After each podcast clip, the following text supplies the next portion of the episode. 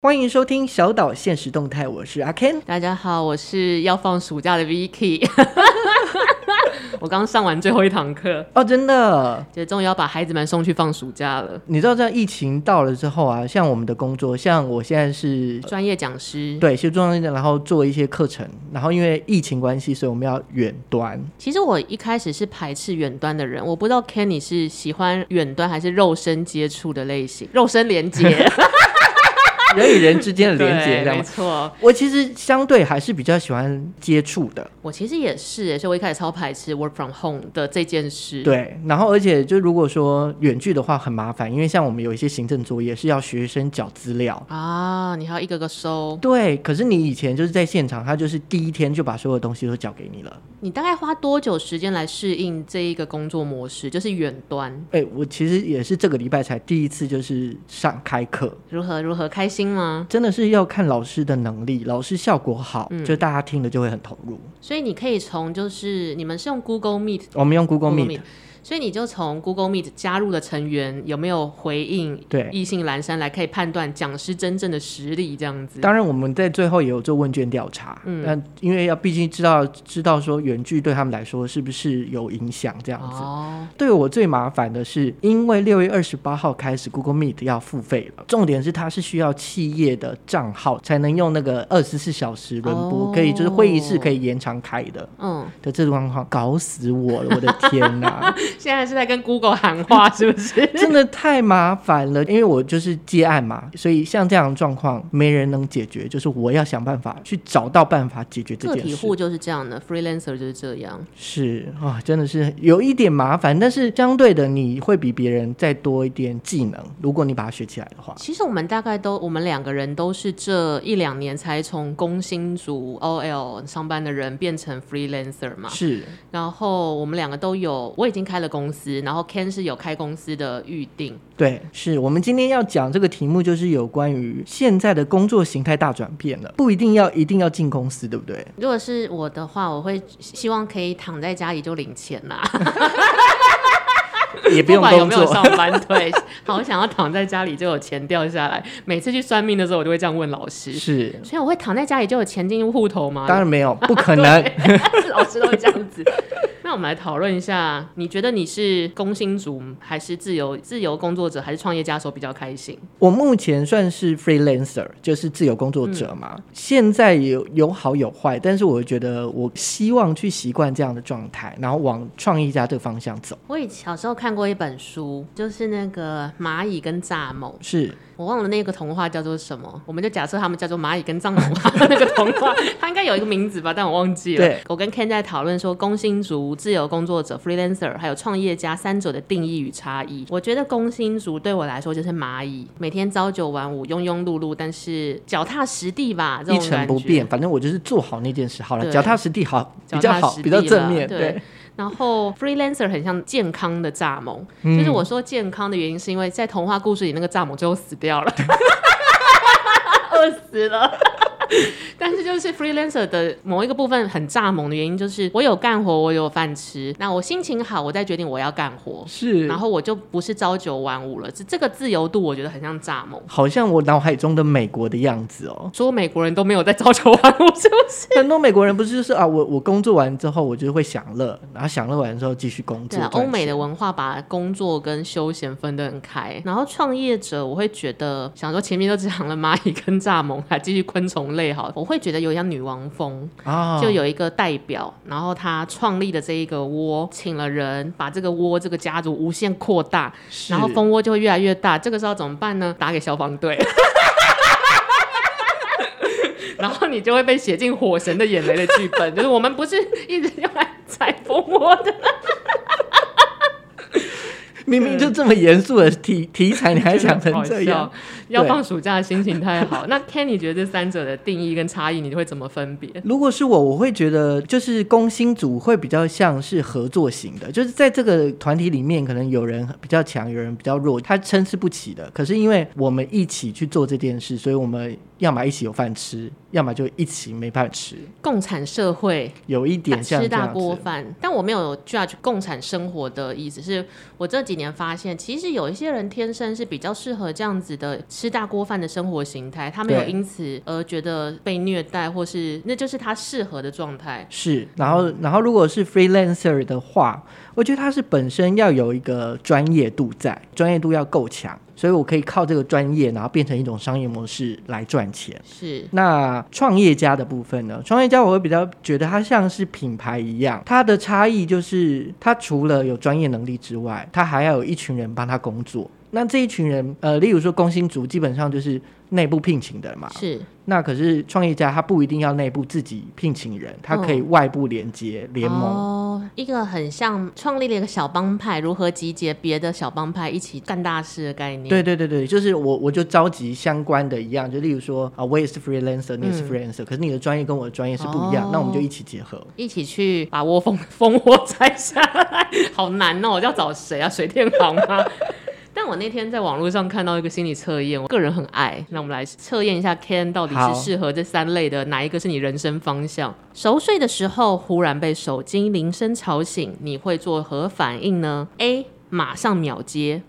；B. 关机拒接；C. 睁开眼睛看一下电话号码，再决定要不要接。猪就是 D，完全不理会，继续睡。我想问一下，所以这个这个要问什么？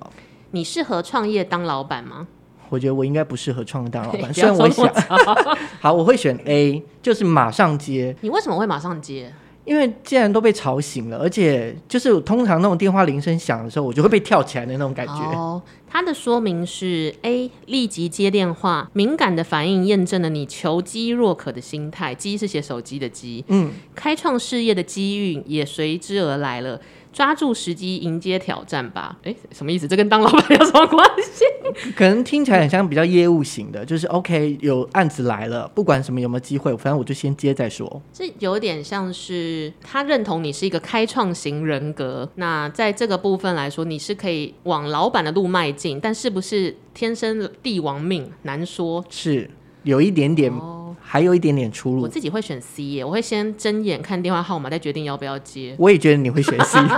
哎、我都有接你电话 吧，我没有没有有有就有错失过。嗯好，那我来讲 C 好了。看电话号码后再决定的呢，你是位处事不惊的潜在生意人哦。哎呦，那能够相时而动，那把握有利时候的时机，沉稳的你往往会在失意中出现佳偶。诶，这感觉好像说你会出现另外一半是恋爱运吗？并且此时还会有大人物的大力扶持。失败不要气馁啦，成功就会来。嗯，好，应该在我的减肥之路上，感觉很鼓励自己。虽然说我自己已经是一个小老板，就我跟朋友合开了公司，但是我至今有一个关卡，我是不敢迈向的，我不敢请人。啊、因为它真的是一个长期的抗战。对，就是你以前在当人家员工的时候，三不五时就说好鸡巴哦，然后就骂人。然后现在你自己要可能要请员工的时候，就是会纠结，真的，而且要怎么给钱，然后然后可你能还要情绪要 hold 长期，当然你不希望大家一天就跑嘛。如果跑了很多个，就会传言说你是不是惯老板之类的。好，那我们先讲，我讲 B，你讲 D 好了。好啊，好，那选择关机拒接的人呢，就是你个人不追逐名利，那对自己的生活现状非常满意，那对未来的憧憬就是过了今天再说的心态。忙碌的你呢，不会因此而失去发财的机会，但真正的自己的事业还要待一些时日才有可能完成。就是蚱蜢呢。这个写真正自己的事业还需要一等待点时时日机，所以对 B 就是没有办法立即想要面对问题的人，目前来说比较不适合哦当老板了，因为他逃走了嘛。有点，有一点，然后第四个选项 D 就是不去理会，继续睡。 我觉得这个说明太狭隘，他就说看来你真的很累吼， 真的对啊。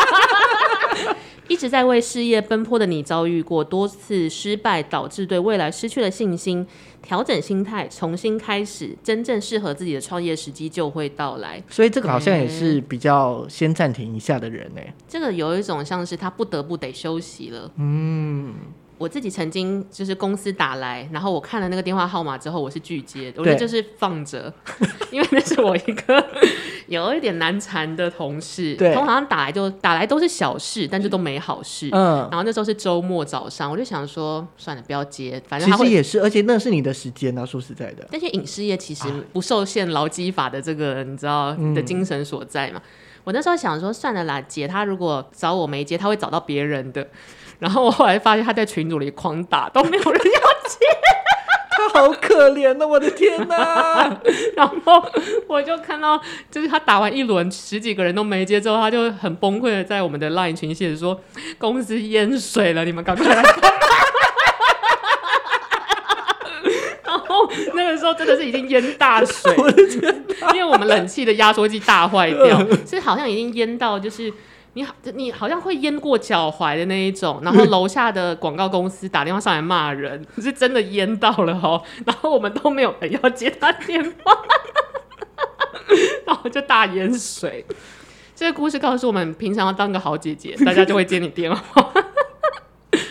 对，但我可以理解所谓的，嗯、如果我是一个我的员工都是不太愿意在额外时间接我电话的人， 对，一来代表你可能平常做人就是失败，频率没对到啦，嗯二来就是这个人其实他不太适合，他不太想做责任以外的事，嗯，他其实就想当个小蚂蚁，他没有想要当女王蜂，你何必逼他？对，因为如果是有心想要有女王蜂的目标或野心的人，他一定会说：“哎、姐，什么事之类的。”对，嗯，姐淹水了吗？好，拜 拜。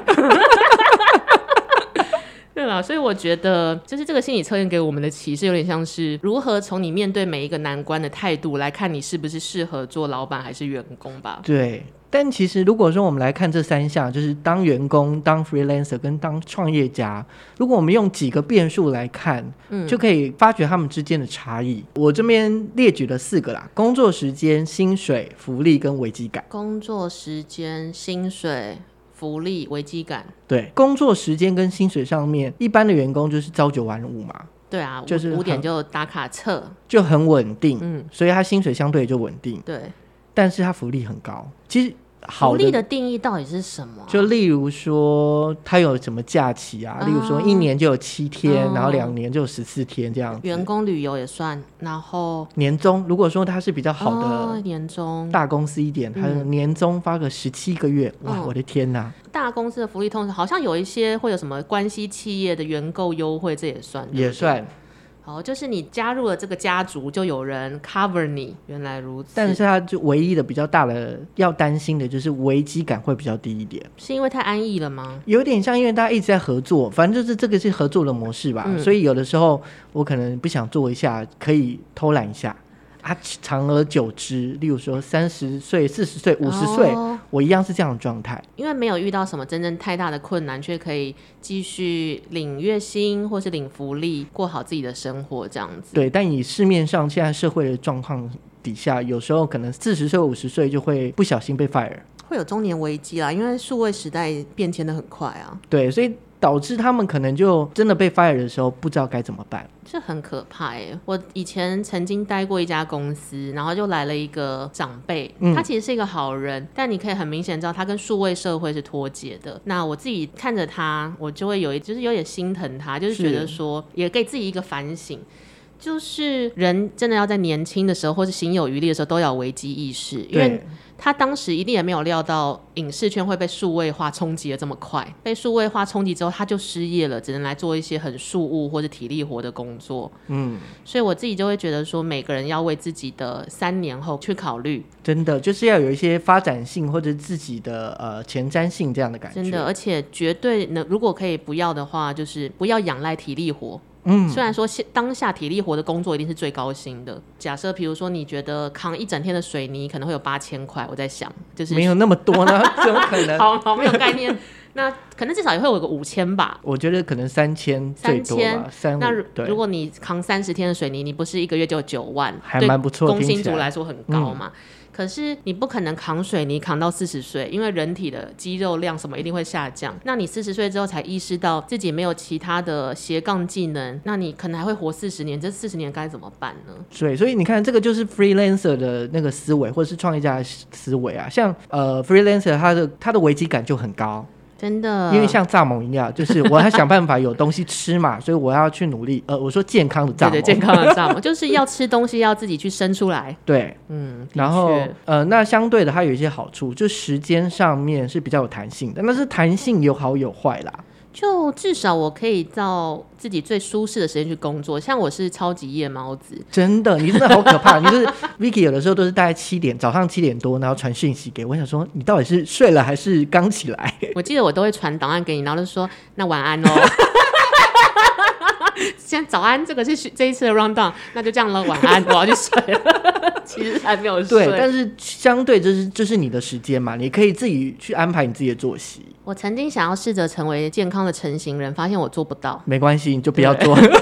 但就是如果我今天仍旧是一个上班的人，我没有办法让公司配合我一个人的生理时钟，所以对我就得拼命去配合公司的时钟。可是的确是对我来说有点吃力，但是是转变成 freelancer 之后，我觉得就活化了我这部分的空间啦。 对，那相对薪水就是弹性度比较高，就是要么就是一次就是很多案子进来，对，那可能一次就好多案子，然后一次就很多钱这样子，是，然后要么可能这个月说，哎、没有人要找我、哎， 这种感觉，对，所以危机感也很高嘛。那只是我觉得对于 freelancer 来说比较大的就是没有福利，你对你的福利就是你自己创，你自己去对选择去创造，就是那个年终可能你要自己拿出来，例如说我就拿一部分的钱， 我拿一张年终。嗯就是，就是你自己啊，对，因为对你就是一人保全家保的概念，可是 freelancer 有一个好处就是我赚我自己的钱，的确，就不用像是可能在一般的员工这边，就是我们一起赚钱，然后一起分给大家。团体赚钱有的时候会觉得说，好，今天大家这一个团体收入是一百万，对一定会有人觉得说，那我我比较做了努九力十对九十九趴的努力，为什么我不是拿九十九万？对，那种或是我感觉赚的比较多钱，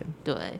所以我觉得还是要看个人性质、个人的个性特质啦。创业家你怎么想？我觉得创业家的危机感应该是这三个最高的。因为要养人，对，烦， 对我就不，所以我就不敢轻易请人，就是这样子。是那福利度呢？我觉得创业家，因为他还有一个品牌的效应，所以除了他自己会赚钱之外，这个品牌也会带给他效益，他是潜力股。一个安排赌注吗？还是说，嗯，它有点像是，因为公司它一定是要营业嘛。例如对说，我营业了十年，我的那个嗯名声跟品牌就会呈现在这个产业里面，大家都对知道这个名声，是所以会因为这个名声来工来找我工作。是虽然我一样是靠这个我的专业赚钱，嗯但是我的知名度是因为这个品牌被打响的，哦，而且它会被留下来。就是要建立，就是一个 brand，真的是 branding 啦，嗯不是已经是你一人好全家好，就是对你对对们是一对个大群体。但你自己会想，以后有机会会想要养员工嘛？请员工应该这样讲，其实我我真的想要请员工、因为我会觉得很多事情你你一个人做可以，但是就像那都是工作活，而且很杂。像例如说嗯会计、哦，这东西要自己做，你们累死啊 你！就打给妈妈，哎、做 Excel 表喽， 我就很常这样子。对，然后例如说有些行政事务的事情， 当然你啊可以懂自己懂懂做，就是谁都可以做的时候，你还要花时间去做的时候，就是会分散你的主要心力了。对啊，例如说你要写作，但花你的时间还要去做那些行政工没作，错，但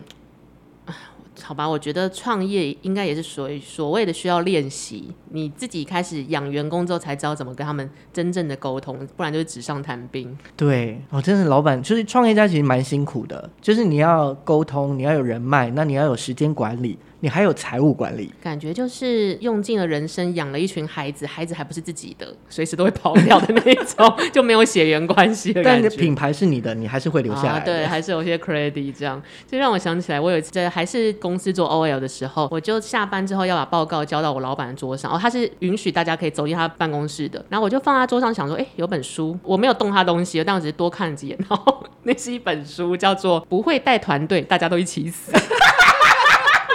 哎、老板， 老板的危机意识很强。 然后我想说，天哪，老板也太就是太可爱，也有危机意识，我觉得很好笑。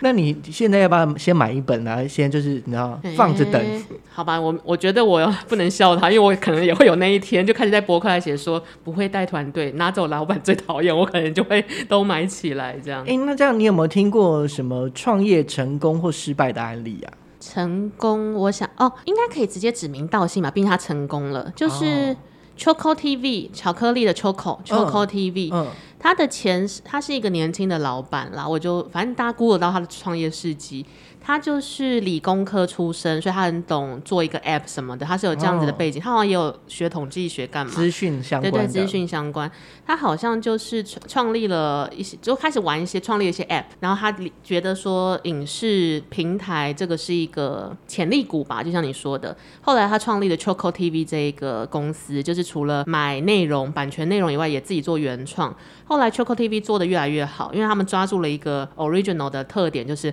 他们做台湾 BL boys love，、啊，那其实这个群这个 TA 虽然小，但是他们很扎实，而且那个时候是一片 BL 蓝海，还没有人做台湾 BL 嘛，所以 Choco TV 就打先锋做这件事之后，整个公司就做得风风火火。然后他后来被 Line 收购了，一家新创企业的，当然不是说每个人的人都要卖掉，而是如果有大公司、大集团愿意买你，就证明你这个这个新创做得很好，哎、真的才有人要收购你是啊。是是，后来这个老板他就把 Choco 卖给了 Line。嗯，所以就变成现在的 Line TV，他们其实前身就是 Choco TV。他创了一个商业模式之后，他卖出去之后，他就有更多的资金可以再做其他的新创。他后来好像在 Line TV 里面做头做了一阵子之后，又去做别的事情了。他离开了那个 Line 集团。他的成功案例就是他找到了一个商业模式，然后精准看到了市场的蓝海，然后他敢赌。他赌下去之后，就是有有人也慧眼看到了他，也理解这是一个可以赚钱的生意。所以我觉得这是我最近听到成功的模式，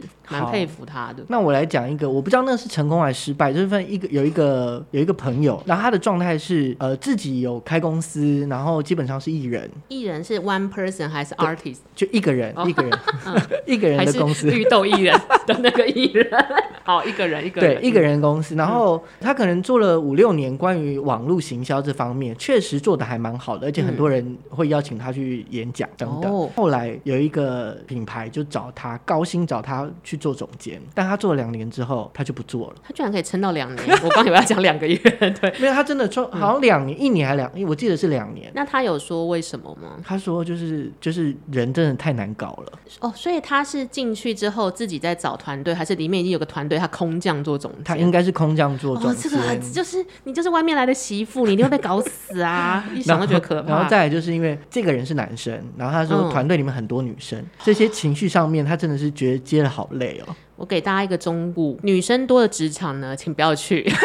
真的烦死人，对所烦以死人。但是他在那个过程中确实有赚到相对大笔钱，又回去做创业家了吗？还是到别的地方做工薪族了？就是自己自己出来。哦，最终还是走回了原本的创业的革命的路，这样子。对，那这是一种，然后另外一种是。呃，他也是本来自己有公司，然后本来就是自己去接案子，嗯然后后来也是进了呃企业里面，哎，差不哎，我认识怎么都做两年啊，我觉得两年差不多了，就是有一种、第一年你可以当做彼此都还在磨合，嗯对第二年就是哇，真的看不惯，就是这一年了。对，然后后来他就自己出来。可是我觉得他有一个好还蛮好玩的地方，就是他除了有商业公司之外，嗯他自己还建了一个协会，协会的意义是做什么？就是非盈利。哦，那我做在开猜心啦的这样子。嗯，可能非盈利也还是可以去找一些政府组织哦有一理些解嗯什么专案可以拿等等之类的，我就觉得这个还蛮厉害，因为他就是意思就是他有两间公司，然后这两间公司都是他的名字，所以他有两个体力可以做这件事，我觉得也很厉害。或是他有两个事业体，但是其实是可以串在一起的。哦，这很聪明，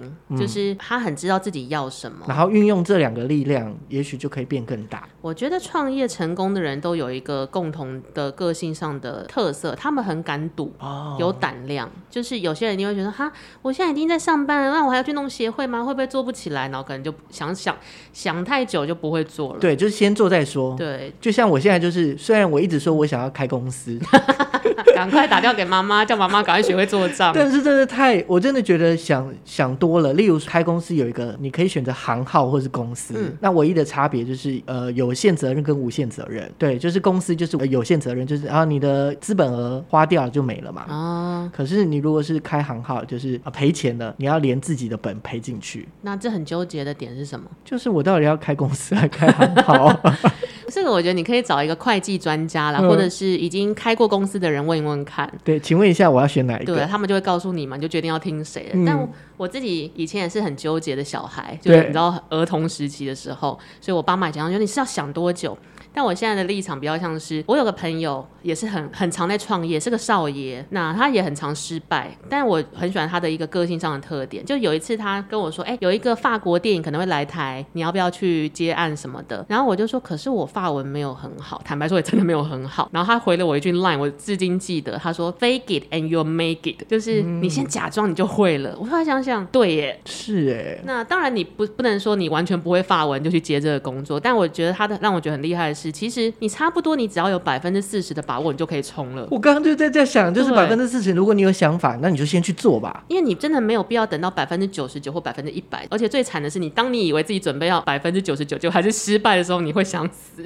哦，反正压力更大。对，那而且其实就像我觉得创业很有很多变动、不可控因子，因为这不是公家机关的流程，或是这不是数学题一定会有答案，所以当反正不可控因子都那么多的时候，你永远不可能准备到百分百那一天，那你还不如差不多有百分之四十把握，你就先冲了，剩下是有什么难关你就再应付就好。或是一种想法，就是当你要创业的时候，你就要知道说你有可能会失败，就是要让自己知道说你有失败的机会。嗯呃，不，不是，就是可能你性有一天就会会失败。就是你会面临到各种情况啦，对不会是只有注定，没有人注定成功，不然每个人都是老板，没有人要当工薪族。所以有这样的强心针之后，你去做任何事事情，到碰到挫折的时候，你就本来就会遇到。坦白说，真的是，就是你会比较有弹性，面对每一个关卡。嗯，对啊，那像现在时代真的越来越奇形怪状，就是我有很时候会多看到一些很怪的新创，对啊但他们就是成 功了。